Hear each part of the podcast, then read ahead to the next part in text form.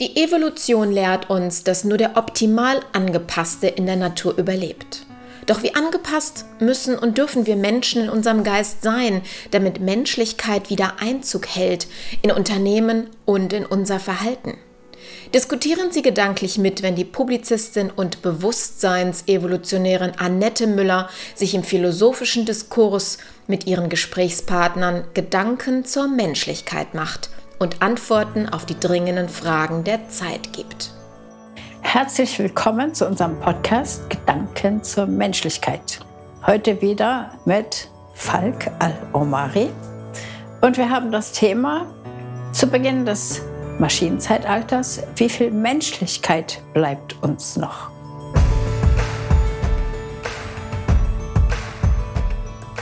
Ich möchte mir jetzt einen Staubsaugerroboter zulegen, Falk.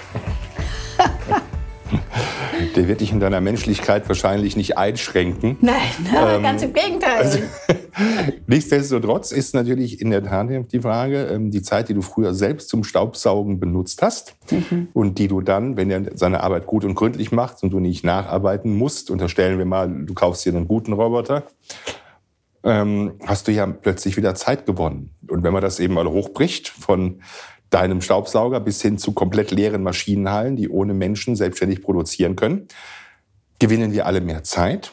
Und die Frage ist, wie nutzen wir die? Könnte da Potenzial für mehr Menschlichkeit drin liegen? Oder verlieren wir den Sinn unseres Lebens? Also ich sehe den total als ähm, den Sinn fördernd. Ja, also die Maschinen, die uns die Arbeit abnehmen und die uns damit eben ermöglichen, unsere Zeit anderweitig einzusetzen. Natürlich ganz wichtig ähm, zu wissen, wer sind wir, was mache ich mit meiner Zeit Sinnvolles. Also ich möchte dazu sagen, ich habe wirklich ganz gern gestaubsaugt. Das, ja. Was Meditatives, ja? Es hat, was Medita es hat definitiv was Meditatives und vor allen Dingen ist wirklich sehr, sehr wohltuend. Du hast sofortiges Ergebnis. Der Teppich sieht hinterher richtig toll aus. Du kannst so einen richtigen Zen-Garten sozusagen machen. Und das hat einfach irgendwas ganz, ganz Befriedigendes, finde ich schon. Aber ich muss damit mein Leben nicht verbringen. Es gibt noch so viele andere schöne Sachen. Ja, es geht am Ende des Tages ja in der Tat auch um Sinn. Ja, ja und da hat ja schon Karl Marx davon gesprochen, ja. dass man den Wert seiner Arbeit unmittelbar natürlich sieht, wenn man die Arbeit selbst erbringt. Und je kapitalistischer ein System wird, umso mehr entfremdet sich der Mensch von der Arbeit. Und wenn ich das aus Maschinenzeitalter hochbreche und ich habe, sag ich mal, am Ende sehr viele Roboter, die von wenigen Menschen nur noch gesteuert werden, von ganz wenigen Menschen nur noch verstanden werden, wie viel Beziehung bleibt dann noch zur Arbeit und entmenschlicht uns das vielleicht? Weil Arbeiten ist ja schon etwas, was uns auch Sinn und Erfüllung gibt. Also der Gedanke, wir wollten alle nicht arbeiten und nur faul am Strand das liegen. Das stimmt überhaupt nicht. Das sehe ich überhaupt eben auch nicht. nicht. Ähm, und dann ist eben die Frage, was machen wir dann? Machen wir dann gemeinnützige Arbeit? Machen wir eine andere Arbeit? Ähm, werden wir menschlicher, weil wir auch uns mit Maschinen plötzlich in einem Wettbewerb finden und uns messen müssen? Es gibt unheimlich viele Facetten dieses Themas. Ähm, und ich finde das auch hochgradig spannend, weil wir das ja immer unter dem Aspekt Automatisierung führen. Und dann gibt es mehr Arbeitslose und das ist ganz schrecklich. Das ist ja so ein Diskussionstrend. Ähm, ich bin ja. eher der Meinung, ähm, es gibt uns Zeit für Dinge, die uns mehr Freude machen. Ich habe einen Kunden, der ähm, entwickelt Roboter, Software-Roboter ähm, für Versicherungskonzerne beispielsweise. Und da sagen die Leute, ähm, ich bin dankbar. Also am Anfang ist es eigentlich, um Gottes Willen, hier Roboter macht vernichtet meinen Arbeitsplatz. Wenn der Roboter da ist, sagen die, um Gottes, Gott sei Dank, ganz tolle Sache, ähm, diesen ganzen Kram, diese ganzen Routinen, diese, diese ganzen nutzlosen Handgriffe, die wir gemacht haben, Gott sei Dank bin ich davon befreit. Jetzt kann ich mich um Kundenbindung kümmern, um Service kümmern, ähm, um neue Produkte kümmern und im Grunde bin ich jetzt befreiter. Im, Im, Grunde bin ich befreiter, weil ich jetzt Zeit habe zur Kreativität. Für mich ist der Mensch immer in jeder Sekunde kreativ.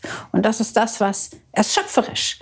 Und das ist auch das, was Sinn macht und das ist das, was Freude macht. Das ist das, was uns auch voranbringt. Also selbst ein Wissenschaftler ähm, ist kreativ, obwohl er meint, er sei es nicht, weil er eben ähm, damit beschäftigt ist, die alten Strukturen zu zementieren und Fortschritt hoffentlich äh, nicht zuzulassen. Ja, bei Wissenschaft ja eigentlich den gegenteiligen Anspruch sollte, hat. Sollte er haben, wenn wir das aber anschauen, ist es nicht so. Es war noch nie so. Wenn wir in die Geschichte zurückblicken, sämtliche Wissenschaftler, die eine Veränderung und einen Fortschritt angestrebt haben, die wurden bekämpft, die wurden teilweise auch weggesperrt. Also das ähm, ist auch aber, heute noch der Fall. Was aber ja deren Entwicklung nicht aufgehalten hat. Nein, aber das wissen wir nicht. Wir wissen nicht, wo wir heute wären, wenn wir wirklich eine tatsächliche Forschung zugelassen hätten. Das sehen wir ja heute auch mit dieser angestrebten Energiewende. Es waren schon immer, ich kann mich erinnern, dass vor 15 oder vielleicht noch äh, mehr Jahren zurück ich Kontakt hatte zu einer Familie, dessen, äh, wo der Sohn wirklich in seinen eigenen Forschungsarbeiten Solarzellen entwickelt hatte, die man wie einen äh, Filmstreifen auf das Auto aufbringt und das Auto damit gespeist wird. Man muss es nie mehr auftanken, es braucht gar kein Benzin. Und ähm, er ist mit dieser äh, Forschung eben von Autohersteller zu Autohersteller überall in ganz Europa und auch Amerika gegangen und keiner wollte das haben, sondern er wurde sogar bekämpft. Ähm, zu dem Zeitpunkt hat mir das noch keiner geglaubt, dass das existiert. Dann hat man gesagt, ach, das ist einfach Fantasie, es kann gar nicht sein.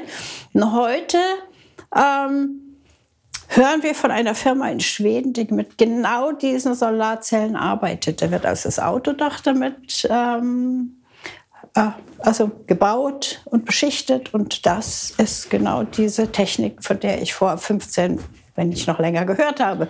Das ist Forschung. Das heißt also, hier ist die Kreativität. Der Mensch will schöpfen. Der will einfach voranschreiten.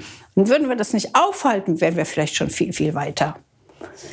Also, auch mit Maschinen, die uns das Leben erleichtern, also die uns die Routinearbeiten abnehmen und ähm, uns eben den Rücken frei halten für Dinge, die unglaublich sinnvoll sind und auch befriedigend. Frage, ja, setzt, setzt dann immer jeder sein Potenzial so ein und ist jeder befähigt dazu? Ich meine, die Frage ist Nö. ja, also ich glaube in der Tat, dass wir, wenn wir über Maschinenzeitalter sprechen, ähm, das Thema Wertschöpfung neu definieren müssen. Also wir definieren ja heute Wertschöpfung sehr stark über Lohnarbeit, mhm. über Eingebundensein in einen Produktionsprozess, ähm, über wir mal, systemische Dinge der Erzeugung von Produkten. Ähm, so definieren wir heute ja eine marktwirtschaftlich-kapitalistische Wertschöpfung. Ähm, wenn die Maschinen uns sehr viel Freiraum geben für mehr, will die ethischen Aspekte jetzt erstmal im ersten Schritt vielleicht noch gar nicht ansprechen, sondern erstmal nur einfach feststellen, ähm, Menschen werden kreativere Arbeit machen, vielleicht werden weniger Menschen noch in Arbeit sein. Wie kriegen wir es dann hin, dass das schöpferische Potenzial, das erstmal jeder mehr oder weniger in sich hat, dann auch vernünftig eingesetzt wird und nicht einfach verfällt? Das kann ja eine Riesenchance sein. Also ich bin der Überzeugung, dass die Kreativität und die Fantasie und das Schöpfen und das sich ausdehnen und ausbreiten, dass wir uns da keine Sorgen drüber machen müssen. Das ist einfach in unserer Natur, das ist in der Natur der Natur, immer wieder neue Dinge zu erschaffen, immer wieder ähm, neue Pflanzen zu, ähm, also sich, sich äh, fortzupflanzen über Samen, über Wachstum. Und also da brauche ich, also mache ich mir keine Gedanken drüber. Also natürlich gibt es immer einen kollektiven Fortschritt. Das ist ja völlig unbestritten. Ähm, und natürlich nimmt an dem zwangsweise jeder irgendwo teil. Ich kann da bremsen, wie ich will. Am Ende werde ich zumindest einen Teil des Fortschritts mitmachen müssen.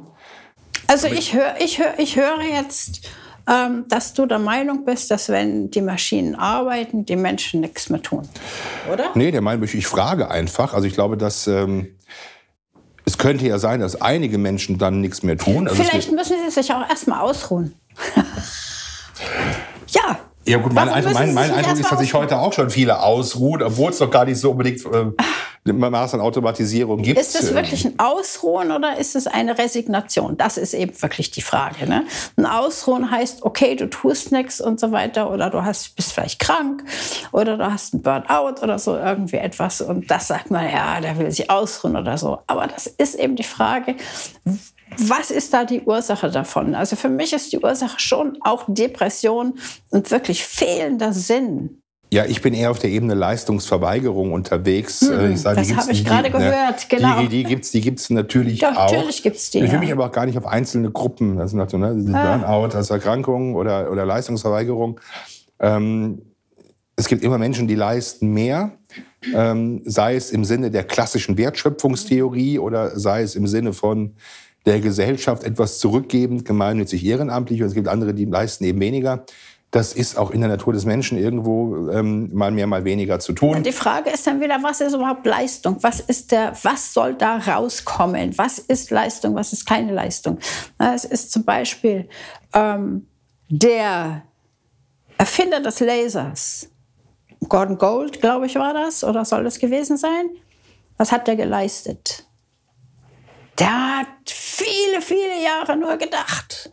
Der hat wirklich viele Jahre nur gedacht. Ja, ich da sagen andere, der tut nichts, der arbeitet nicht. Nein, also Dann plötzlich, boah, ist der Laser da, hat die Welt verändert. Das ist ja genau die Frage. Also müssen wir nicht, ähm, ich habe eben über Wertschöpfung gesprochen, müssen wir nicht den Leistungsbegriff neu definieren? Hm. jetzt bist du ja selber Philosophin. Die Frage ist ja, was leistet Philosophie? Hm. da würde man ja sagen, Kind, warum studierst du Philosophie? Das ist brotlose Kunst. Ähm, ja, und am Ende sind natürlich trotzdem Gedanken etwas Inspirierendes, obwohl sie eben keine unmittelbare Produktionssteigerung, keine Wertschöpfung im wirtschaftlichen Sinne bringen. Vielen und trotzdem Dank. laufen wir alten Meistern nach und bewundern ja. deren Weisheit ähm, und handeln ja auch danach. Also ganze Staatsphilosophien basieren auf Philosophie. Wir, wir bewundern deren Gedanken. Die Gedanken sind die Grundlage jeder Schöpfung. Die Gedanken sind die Grundlage unserer Welt. Die Gedanken sind die Grundlage unserer Autobahn. Die Gedanken sind die Grundlage von deinem Q7.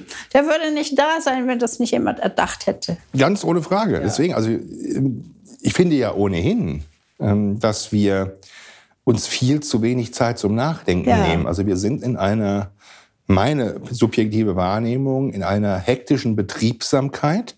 Wir leisten es uns kaum noch innezuhalten.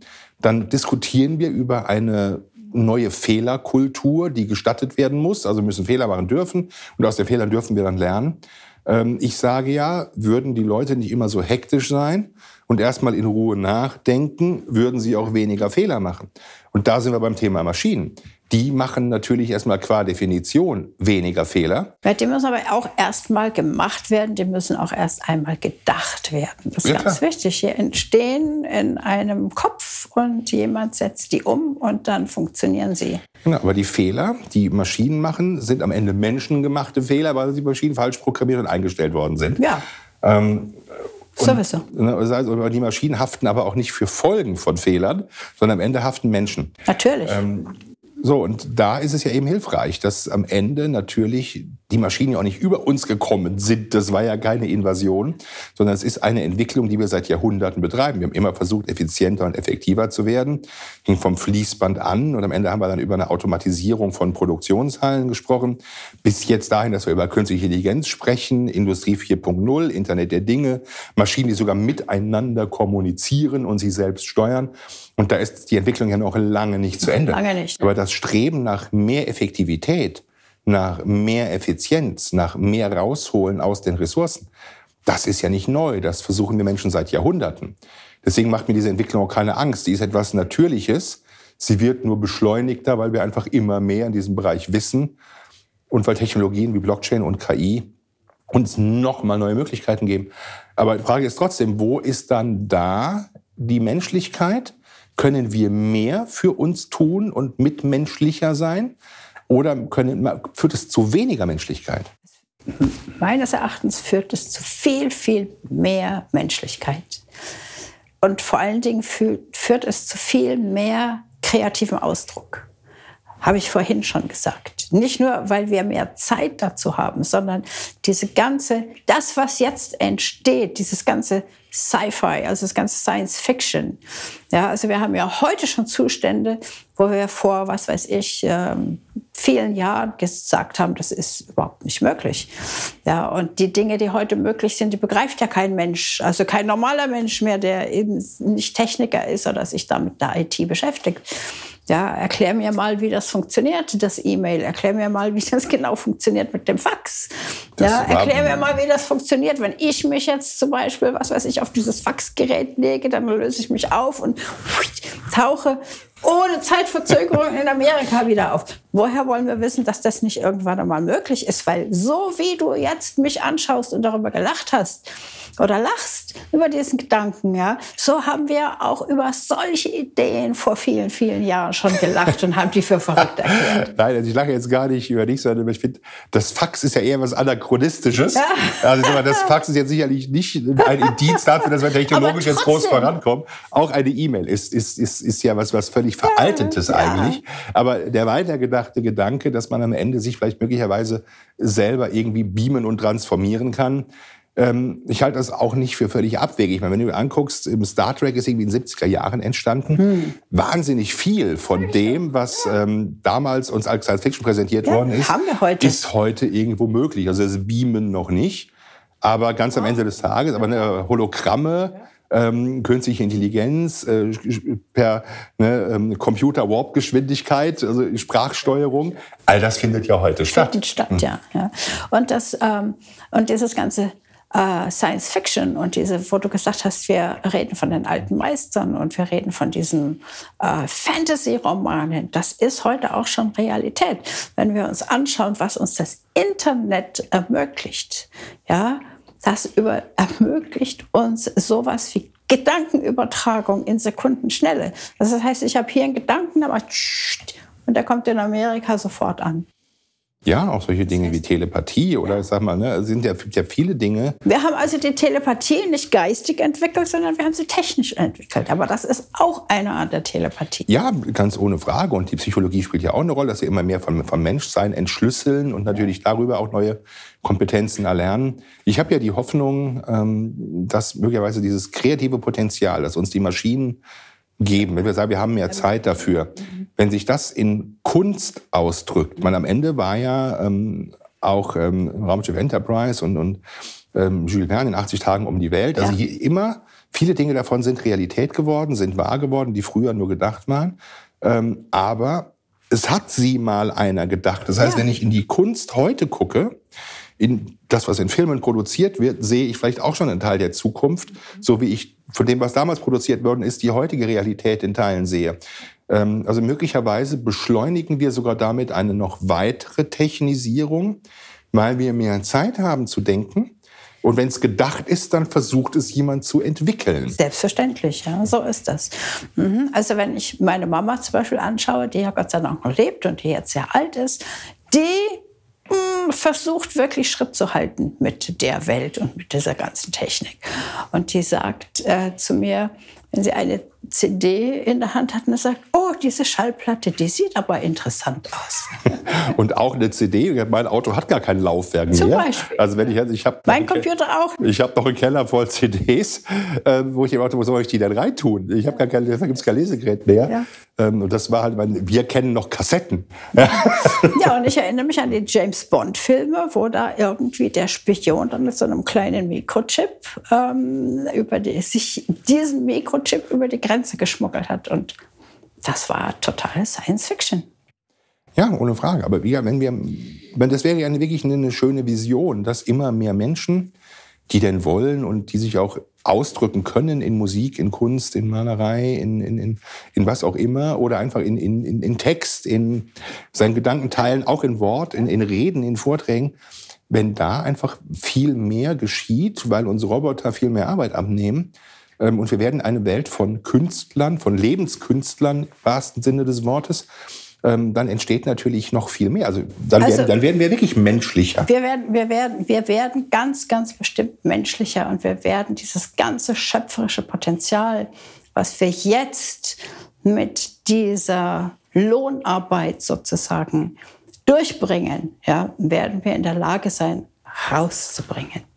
Also zu uns in dieser Art und Weise zu verwirklichen. Und das, ich sehe die Welt in Zukunft sehr, sehr schön. Also ich sehe schon, dass es ein weiter Weg dorthin ist, der eben diese, mit diesen ganzen alten Strukturen, wo wir jetzt also sehen, dass es doch sehr viele Konflikte gibt, dass es sehr viele Bewegungen gibt, die eben auch versuchen, dieses, diese Entwicklung auch einzudämmen. Ähm, das wird erst noch mal schwierig. Aber ich denke, wenn wir das überwunden haben als Menschheit insgesamt, dann ähm, wird es ganz wunderbar. Also ich sehe das sehr positiv. Und in so einer Welt würde ich auch gerne leben. Und wenn ich dann, wenn das sogar so schnell geht, dass ich das noch erlebe, dann freue ich mich drauf. Also vielleicht versuchen wir auch wirklich die utopischen Zustände zu erreichen. Ähm, aber der Weg dazu führt möglicherweise auch über so eine Dystopie. Also viele haben ja dann auch Sorge, mein Arbeitsplatz geht verloren, ich werde von Maschinen fremdbestimmt. Ähm, also das sind natürlich individuelle Ängste. Am Ende des Tages hat sich aber die Welt ja doch insgesamt zum Positiveren entwickelt. Also wir werden mit vielen nach schlechten Nachrichten konfrontiert. Ähm, aber wenn man sich mal viele Datenzahlen und Fakten anguckt, mal Hungerproblem, Welternährung, ähm, äh, Freizeit, Einkommensverhältnisse, ähm, soziales Miteinander, ähm, kollektiver Wohlstand. Also gibt viele Indikatoren, die sich absolut positiv ent entwickelt haben. Sogar Dinge auch in der Natur und in der Biologie. Da gibt es auch viele positive Dinge, nicht nur Artensterben, es gibt eben auch neue Arten, wie du schon gesagt hast.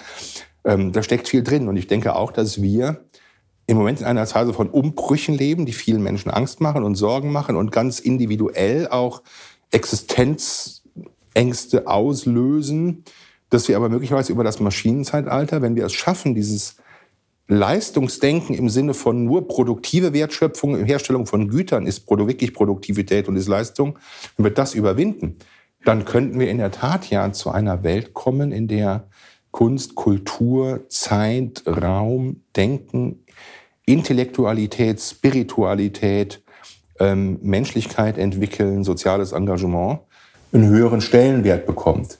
Also ich finde das ganz wichtig. Also das sollte im Prinzip auch das Streben der Gesellschaftsführung sein, den Menschen so zu fördern, dass er genau diese Seiten auch leben kann. Also ich meine jetzt nicht damit, dass der, dass der Mensch jetzt nicht mehr arbeitet und den ganzen Tag nur tanzt oder singt oder sonst irgendetwas macht. Das will ich damit nicht sagen, sondern ähm, ich denke, es ist ganz wichtig, dass man eben wirklich über das, was wir heute leben und Alltag bezeichnen, wirklich weit darüber hinausgehen.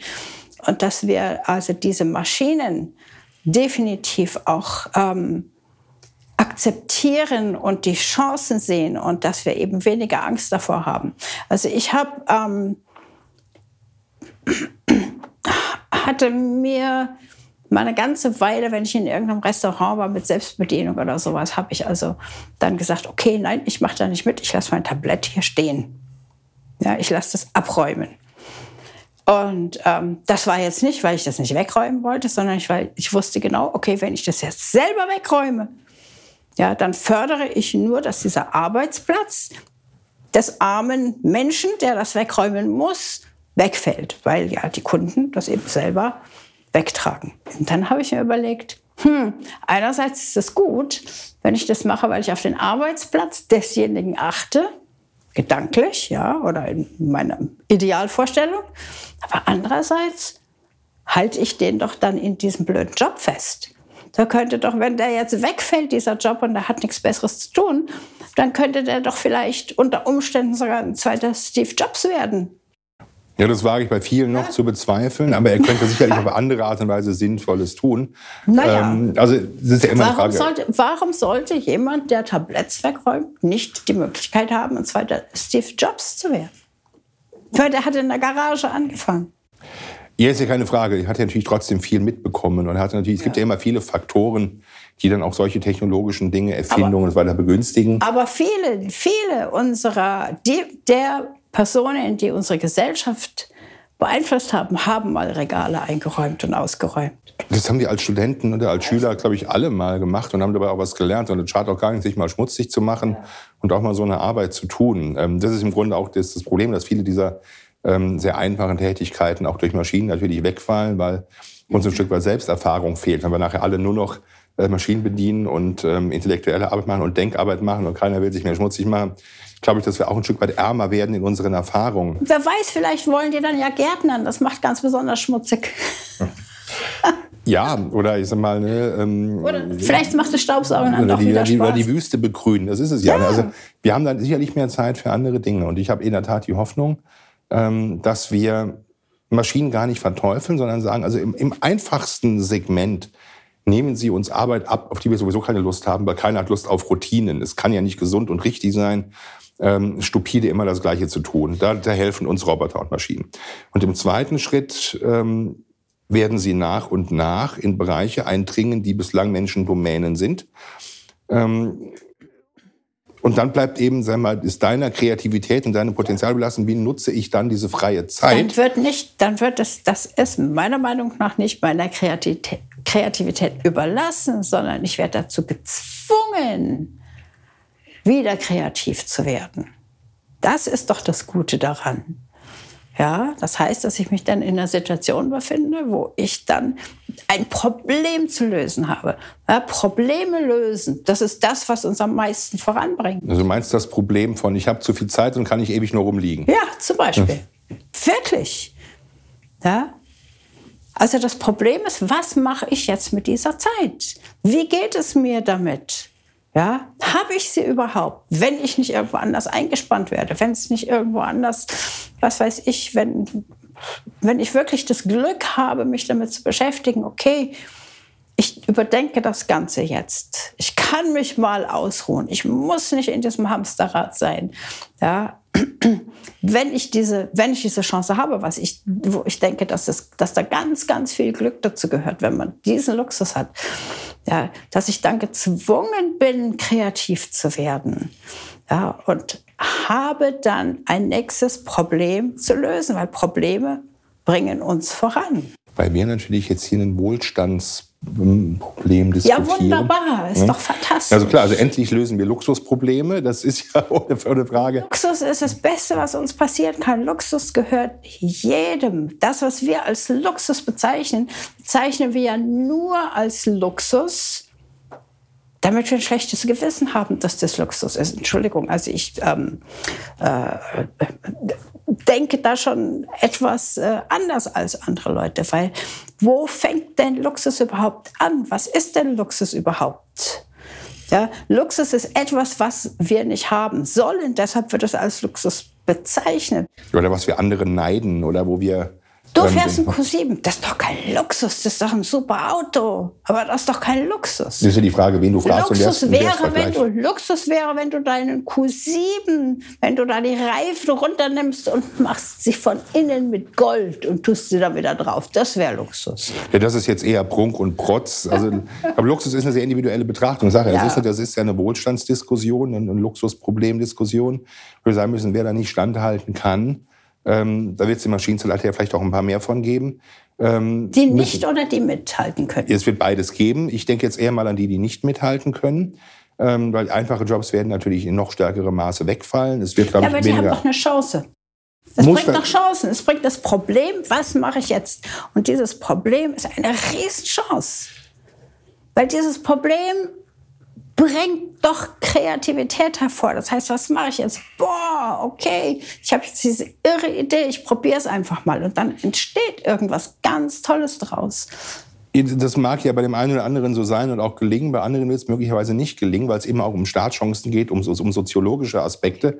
Ähm, also die Frage, was machen wir mit denen? Also die Debatte über ein bedingungsloses Grundeinkommen rührt ja auch daher, dann eben sagt, wie finanziert man das denn? Wenn wir uns irgendwie alle gegenseitig nur noch Gutes tun und über grüne Blümchenwiesen laufen ähm, oder künstlerisch aktiv sind, muss ich trotzdem meinen Lebensunterhalt bestreiten. Das heißt, ich werde ganz am Ende des Tages ähm, ja auch für einen Lebensunterhalt sorgen müssen.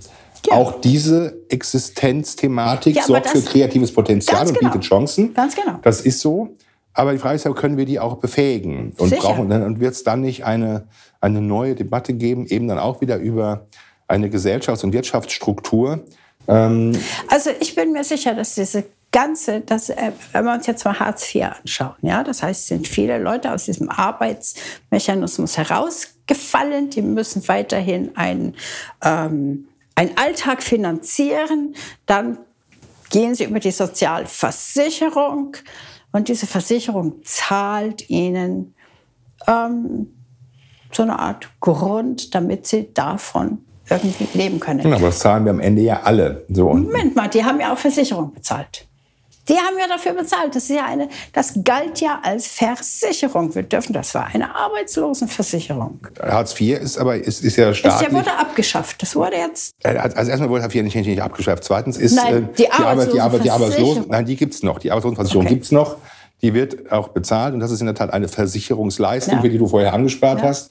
Hartz IV ist in der Tat reine staatliche Alimentierung. Ja, weil das ist eben steuergedeckt. Dafür hat die Allgemeinheit ähm, Natürlich, bezahlt. Dafür, dafür hat derjenige, der vorher gearbeitet hat, auch bezahlt. Mitbezahlt, ja. Richtig. und ist, der ist jetzt in dieser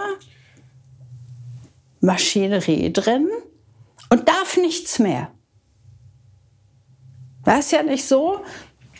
Ich höre schon, du meinst, die wollen nicht arbeiten. Vielleicht ist der eine oder andere auch da drin, die wirklich nicht arbeiten wollen. Vielleicht ist auch der eine oder andere da drin oder vielleicht auch ein Großteil drin in dieser ganzen äh, Maschinerie, der das ausnutzt. Das ist schon möglich. Aber die meisten, also zumindest die, die sich bei mir jetzt zum Beispiel beworben haben, die Hartz IV bekommen hatten, die wollten unbedingt da raus, weil die wollten raus, weil sie durften nicht ähm, das lernen oder sich umschulen auf das, was sie gerne wollten, zum Beispiel, wo sie Chancen gesehen haben.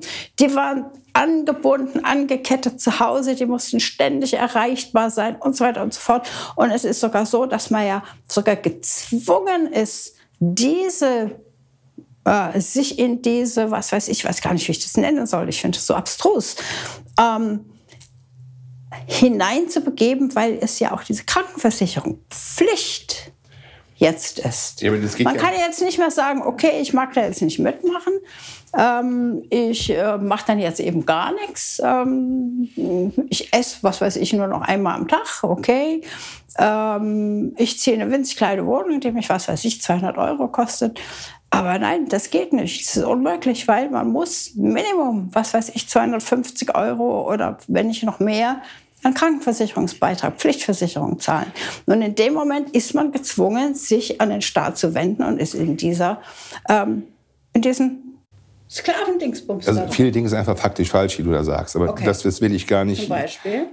die, die Krankenversicherung wird ja bei dem Hartz-IV-Empfänger bezahlt. Das zahlt er nicht selber. Das, wird, das, wird das muss er ja. Er muss ja. Er muss ja da rein. Wir sind aber auch in meiner Sicht gar nicht auch am Thema vorbei, weil meine These ist auch nicht, die Leute wollen nicht arbeiten, sondern ich habe gesagt, müssen wir nicht möglicherweise unser Wirtschaftssystem dann überwinden und überdenken. Ähm, nicht, weil die nicht arbeiten wollen, sondern weil, wenn ich von etwas leben will, muss es einen geben, der mein Leben finanziert. So, und entweder finanziere ich mein, durch meine eigenen Hände Arbeit Wertschöpfung. Wenn das mehr Maschinen machen, wird sich das System ein Stück weit ändern. Das heißt, es wird für einige Menschen nicht mehr diese Jobs geben, die sie Sondern gelernt andere. haben. Es wird, es wird andere Jobs geben, aber die können dann vielleicht diese konkreten Menschen nicht machen. Jetzt habe ich diese Menschen und habe sie in einem Sozialsystem. Dann wird das aber deutlich teurer. Dann brauche ich mehr Umverteilung.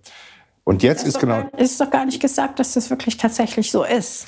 Also ich meine, diese Menschen können nicht diese Jobs machen, aber das bedeutet doch nicht, das sind doch, das sind doch keine Roboter, die nur das können, was sie vorher gemacht haben. Der Mensch ist doch flexibel, der Mensch ist doch, der kann doch lernen, der Mensch ist doch, ähm, der kann alles, der ist anpassungsfähig. Jeder Einzelne. Ich glaube in der Tat ja auch, dass sag ich mal, staatliche Sozialsysteme Menschen eher in Unfreiheit bringen, Total. weil sie uns ähm, Anstrengungen bemühen, Kreativität, ähm, sag mal, wirklich dieses Lebenskunstprinzip auch nehmen. Das will ich ja gar nicht, gar nicht, gar nicht bestreiten. Trotzdem werden wir natürlich eine, eine solche Debatte am Ende wieder haben.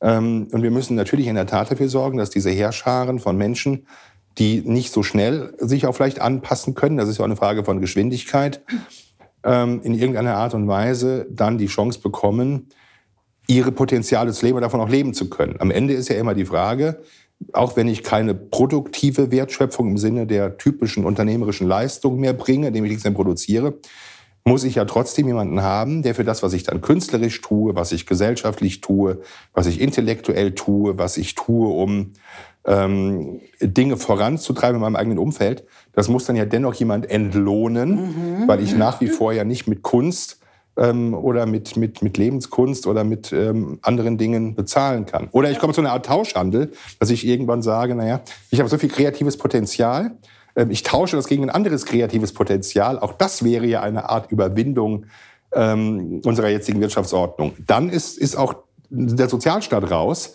wenn ich es zulasse, dass Menschen Energien, Leistungen, kreatives Potenzial, Gedanken teilen. Also, also ich lese dir was vor, weil ich gut sprechen kann. Ähm, und dafür ähm, gibst du mir ein spirituelles Thema, äh, was mich weiterbringt. Das ist richtig. Und dann bekommt der Staat natürlich seine Steuern davon nicht, von diesem Austausch. Und deshalb wird es auch. Und davon haben wir auch nichts am Teller. Wer hat dann nichts am Teller? Naja, der Staat? Der Staat ist mir relativ egal. Der Staat sind wir am Ende auch alle. Aber wenn ich dir jetzt was vorlese und du mir was erzählst über, über deinen Aufenthalt in Indien, haben wir trotzdem ja noch keine Nahrungsmittel irgendwie, die wir uns haben kaufen können oder nicht unsere Miete bezahlt. Das ist, das ist erstmal richtig, aber wir wissen nicht, was dabei rauskommt. Ob das nicht dann irgendwann mal dazu führt, dass wir tatsächlich davon was auf dem Teller haben und Miete zahlen können. Das ist nicht gesagt. Mhm. Das ist einfach, das ist zu, meiner Meinung nach, zu eng gedacht. Das ist zu sehr in den alten Strukturen gedacht. Es ist natürlich einfach, wenn ich sage, ich lese dem Bauern was vor und der gibt mir dafür einen Sack Kartoffeln, ähm, dann habe ich was am Teller. Ne? Also ich brauche möglicherweise mehr Leute, die an so einem Tauschhandel teilnehmen. Ähm, dann mag es ja funktionieren.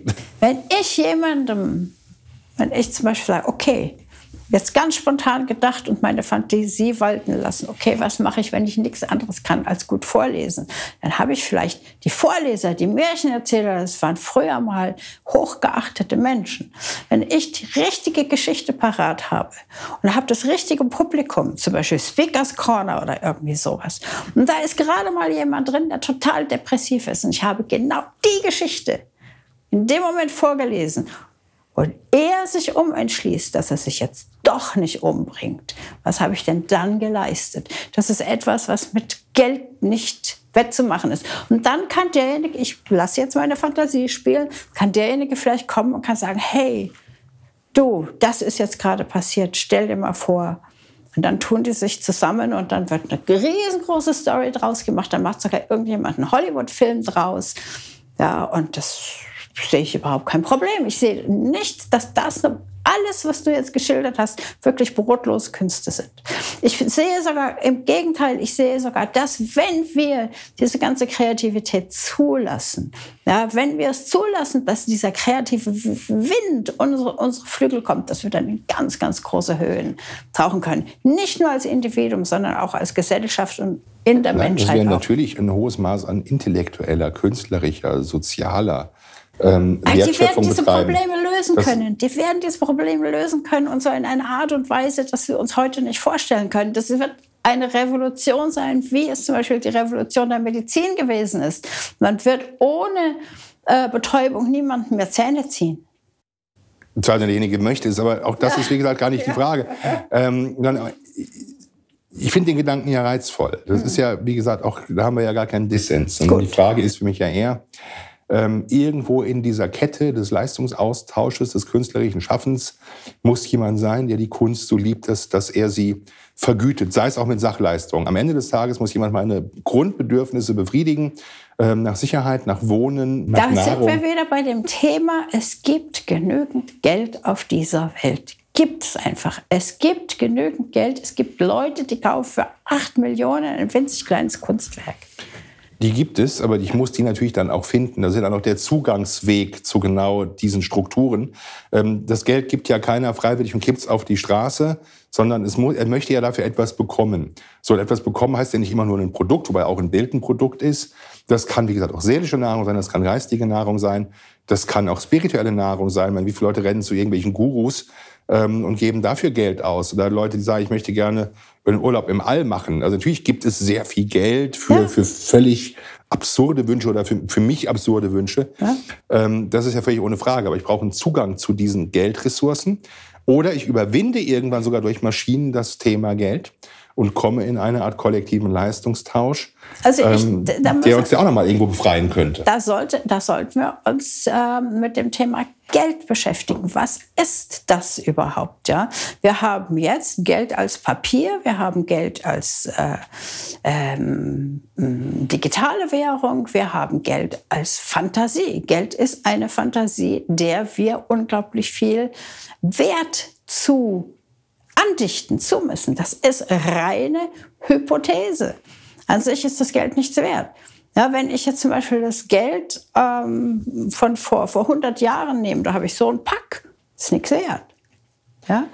Deshalb, deshalb müssen wir schauen, was, was das überhaupt bedeutet. Und das ist auch ein ganz, ganz wichtiges und essentielles Umdenken, was in dieser Gesellschaft wirklich unbedingt notwendig ist, ist, dass wir das anders betrachten und anders wertschätzen.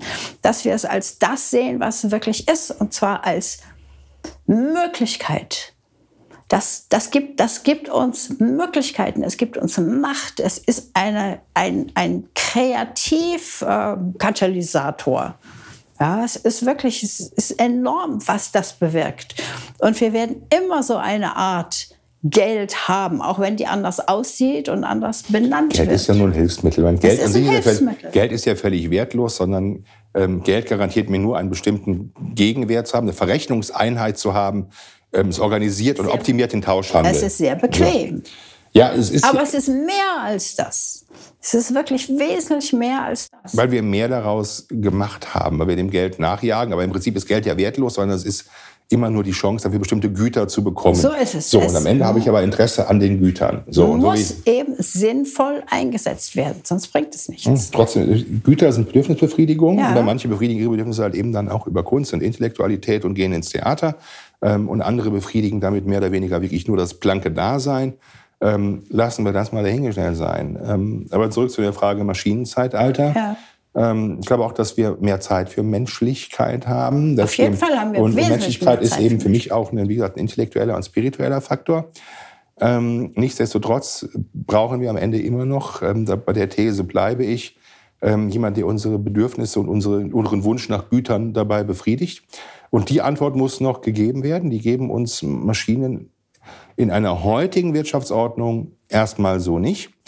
Aber ich glaube, dass sie uns in der Tat helfen, zu einer Besinnung zu kommen. Also Kannst dieses ganze Thema psychische Erkrankung, das ganze Thema Burnout, das ganze Thema Unzufriedenheit. Oder ganz platt gesagt, wir sind ja alle irgendwie auch ich glaube, da haben wir, mal eine Folge zu gemacht, dieses, dieses hohe Maß an Frustration, das jeder ja irgendwie in sich trägt, diese Unzufriedenheit. Äh, wenn die schon überwunden würde, wären wir ja auch schon menschlicher. Ja, wir wären dann menschlicher, wenn wir diese Unzufriedenheit überwunden haben, weil wir einen tatsächlichen Sinn gefunden haben. Und diese Unzufriedenheit ist ein wunderbarer Kompass, der sagt uns, hey, du bist auf dem falschen Weg. Das ist ganz wichtig, ganz wichtig, auf diese unzufriedene Stimme in uns zu hören. Und vor allen Dingen, wo kommt sie her? Ja, ist sie manipulativ in mich hineingepflanzt worden, indem ich irgendwelche Dinge sehe, denen ich unbedingt nachzustreben habe? Oder ist es eine tatsächliche Unzufriedenheit, weil ich in dem, was ich tue und wie ich lebe und wo ich mich hinbewege, eine Sackgasse sehe? Eine Frage, aber sie, ist, sie führt natürlich immer noch dazu, dass ich in einem bestimmten System der Arbeitswelt eingebunden bin, wo ich Pflichten zu erfüllen habe. Und wenn mir Maschinen manche Pflichten abnehmen, habe ich dadurch ja schon einen, einen, kleinen Akt der Befreiung.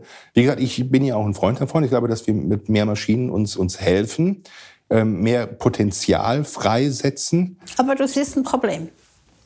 Nee, ich sehe am Ende nur ein Problem darin, dass ich eben dann die Sorge habe, dass der eine oder andere da nicht mithalten kann und dass dann auch wieder politische Forderungen kommen, Nach. jedem helfen zu müssen. Ähm, und ja. deine These ist ja die, sagt, nein, lass die Menschen einfach mal in Ruhe. Ja, klar. Das wird sich schon richten. Definitiv. Ähm, du wirst aber dann sofort ein Argument, Gegenargument kriegen, das sei darwinistisch.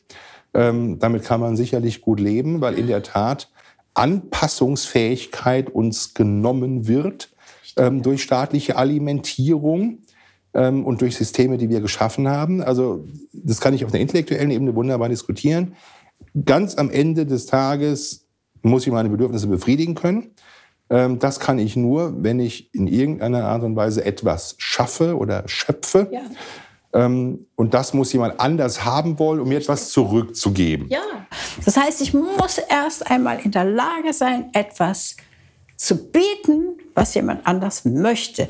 Das heißt also, da ist ein Bedarf, den ich biete. Und was wir aber mit einem ganz großen Problem, was wir in der heutigen Gesellschaft hier haben, wir haben ja Bedürfnisse, die eigentlich erstmal erweckt worden sind, die wir ja eigentlich gar nicht hatten. Die wir gar nicht hätten, wenn sie uns nicht sozusagen geschaffen worden wären. Es gibt ja ganze äh, Think Tanks, die daran arbeiten, okay, wie schaffe ich ein neues Bedürfnis, um dieses Bedürfnis dann durch ein Produkt zu befriedigen, was mir dann wieder Umsatz bringt. Im Prinzip brauchen die das gar nicht. Im Prinzip wird so viel Zeug angeboten und in die Köpfe der Menschen reingepflanzt. Das braucht nichts. Das ist überflüssig wie ein Kopf. Ich denke, wir müssen den Begriff der Werte auch, auch neu definieren. Definitiv. Also ich könnte mir vorstellen, dass wir, dass Maschinen am Ende Produkte und Güter produzieren und Menschen durch mehr Zeit ja. ähm, geistige Güter ähm, Gedanken produzieren können. Und, ja, wenn, wenn, wenn, wenn, wenn wir es schaffen, diese Gedanken ja. ähm, in irgendeiner Art und Weise als, als wertvoll zu betrachten, was wiederum dann auch Geld, Waren, was ich bringt, als Gegenleistung haben wir ja viel erreicht. Also wenn wir sagen, es gibt halt einfach Dinge, die werden Maschinen niemals schaffen können, ähm, das ist eben das Thema Intellektualität, mal abgesehen von künstlicher Intelligenz, aber auch die folgt ja Algorithmen, das tun Menschen ja nicht. Ähm, und wenn wir es schaffen, hier Werte zu kreieren auf dieser, dieser ähm, ich sag mal, intellektuelle Renditeebene ähm, und die Maschinen dafür sorgen, dass wir zu essen, zu wohnen und so weiter haben, dann ist natürlich ähm, kommen wir wirklich zu einer Schöpfungsgesellschaft, ähm, die wir nicht mehr nur am Mammon hängt. Nicht, ja, ich meine, okay, nicht nur oder aber auch am Mammon hängen, das ist ja nicht, äh, ist ja nichts Verwerfliches. Es ist nur, wenn man den zu einem neuen Gott sozusagen aufsteigen lässt, so wie es jetzt eben ähm, üblicherweise auch gesehen und gemacht wird, dann haben wir ein großes Problem. Aber wenn wir eben schauen, okay, das ist definitiv ein Mittel zum Zweck und äh, der Sinn, er, es erschafft mir die Möglichkeit, diesen Sinn zu finden und diesen Sinn zu leben, ist das ganz was anderes. Also ich denke, diese ganzen Maschinen sind super. Und ich freue mich auf meinen äh, Saugroboter. Das kannst du mit Sicherheit auch. Ein Bügelautomat und was es noch alles gibt. Smart Home. Also, also bügeln lasse ich per Hand. ja, jeder wie er mag. Wunderbar. Wunderbar. Gut. Dann bis zum nächsten Mal. Danke fürs Zuhören. Wir sind heute schon am Ende unserer Folge. Im zweiwöchigen Rhythmus geht es weiter. Und wenn Sie die nächste Folge mit als erste auf Ihrem Handy empfangen möchten, dann abonnieren Sie doch einfach diesen Podcast. Wie das funktioniert, zeigen wir Ihnen in den Show Notes. Ansonsten lädt Sie Annette Müller ganz herzlich in ihre Facebook-Gruppe ein, um über die Gedanken zu heute und zu den nächsten Folgen gerne mit ihr zu diskutieren. In dem Sinne, bis zum nächsten Mal.